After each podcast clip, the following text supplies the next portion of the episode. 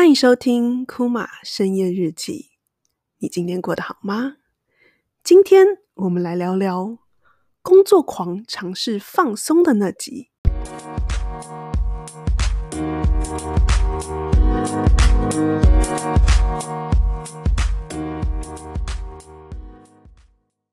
欢迎回来深夜日记。那今天这一集题目呢，是我自己也非常期待跟兴奋的，就是工作狂尝试放松的那集。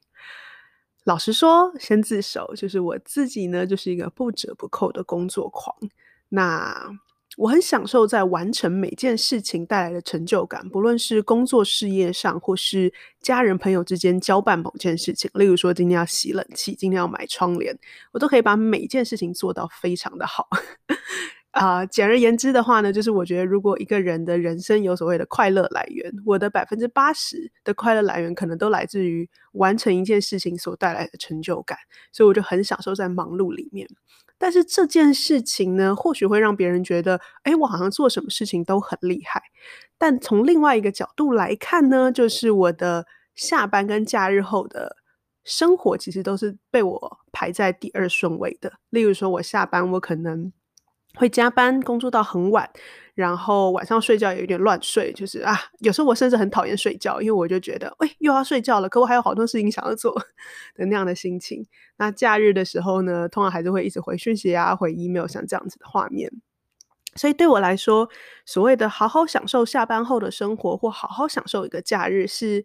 遥不可及的。那也就是因为它遥不可及，所以我就。啊，特别去找了一个朋友问，那那个朋友呢，其实是我们啊 Zoe 的课程 Bring Your Life 的一个学生。那我之前加了他好友之后呢，我就看到他的 Facebook，包含他 PO 他今天吃什么，做了什么，去了哪个咖啡厅，听了哪个古典乐之类的，我就觉得哇，他是一个好会生活的人哦。所以那时候呢，我们刚好要办一个活动的时候，要办一个有点像是学长姐每个人开一个座谈会，我就立刻兴奋的找他，他说：“你愿不愿意来分享什么叫做好好生活？”我是真的很认真用我的你知道目光如炬的小眼睛看着他，问他愿不愿意。那那时候他一开始有点嗯，什么叫做好好生活？我就会说，因为像我这种工作狂啊，我看他的时候我就觉得好羡慕，就是他怎么可以把他的生活经营得这么。精致而开心，那为什么我好像你把工作抽离了我之后，我好像什么都没有，我就什么都没剩了。所以我就特别请他来分享一个小小大概二三十分钟的讲座，就是怎么好好生活。那那时候我有听这个讲座，可是那时候有点一知半解。那我们先来简单 summary 一下他那时候的分享。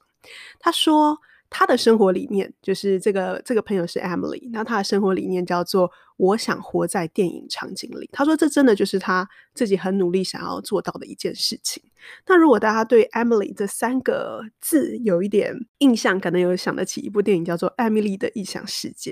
那这的确也是这个朋友他取这个名字的由来。电影场景里呢，没有人的衣服是会乱丢的。他们不会用不对的杯子喝不对的饮料，例如说你随便拿一个马克杯喝红酒，然后也不会有很谜样的置物空间，就是嗯，它就是一个综合型的置物空间，里面有 everything，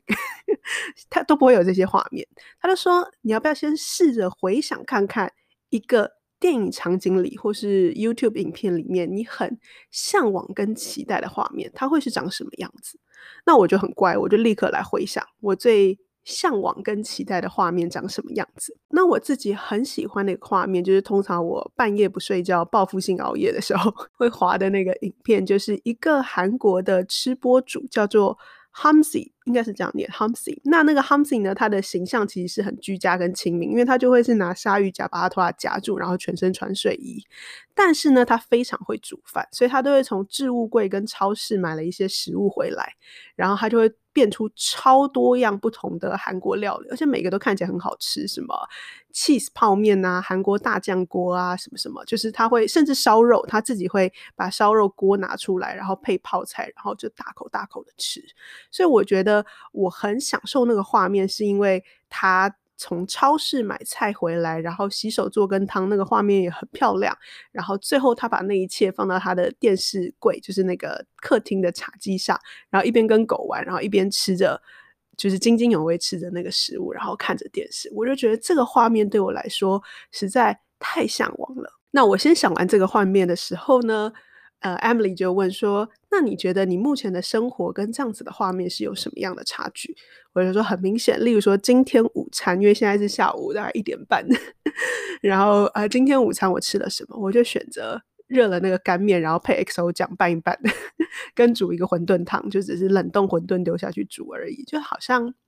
我们会幻想我们喜欢的画面，但是我们都没办法做到。那那时候，Emily 就提到了一个一句我觉得很有趣的话，他就说，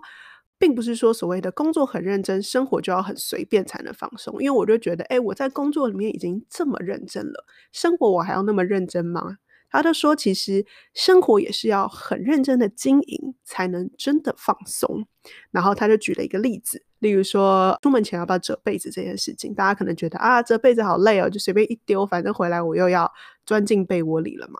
但是他说，其实例如说你睡前真的把被子折好，你回家打开房间看到被子干干净净在那里等你的画面，这个给你带来的喜悦感。才是真的放松，而不是说当你呈现一个很邋遢的状态，你很放松。那那时候某种程度上，我觉得听起来蛮有道理的，但是有点似懂非懂。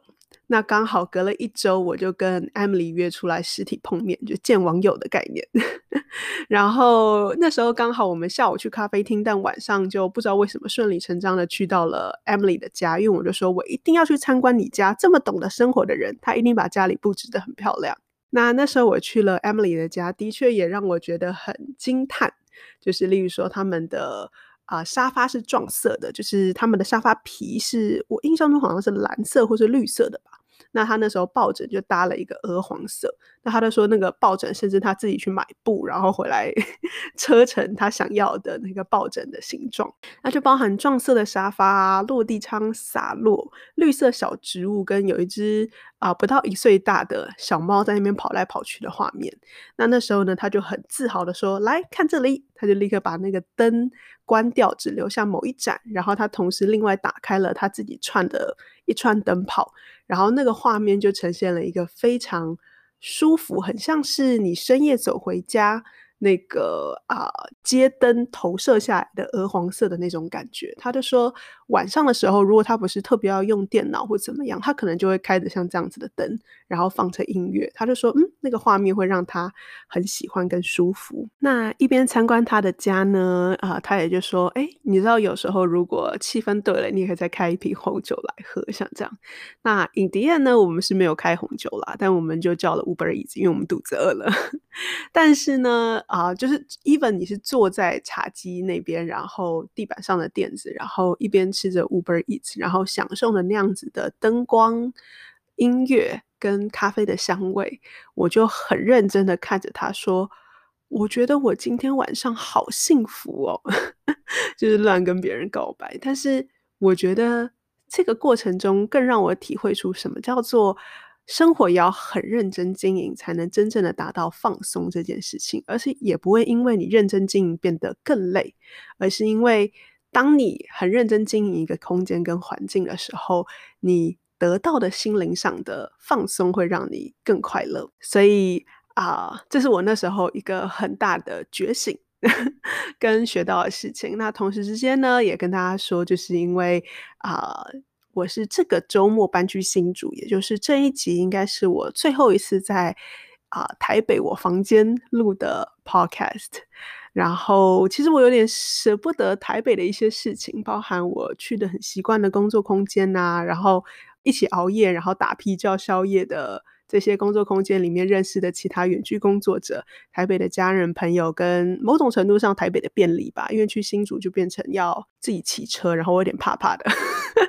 就我有驾照很久了，但是自己骑车还是有点怕怕的，所以我有点紧张。但是就先跟大家分享这个跟 Emily 学到的想法。那我们就期待我搬去新竹之后，可以记得这件事情，把家里布置的漂漂亮亮的，也不是漂漂亮亮，是真的让自己很放松的漂漂亮亮的。然后我再简单带大家 room tour 喽。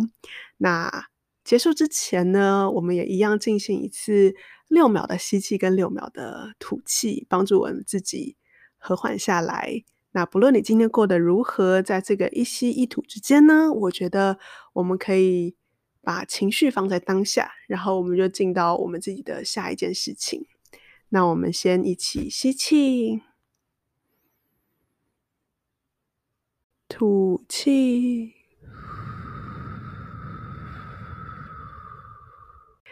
那我很期待我的二零二一也即将到来了嘛，在十五天。那我们就下一集再见喽，拜拜。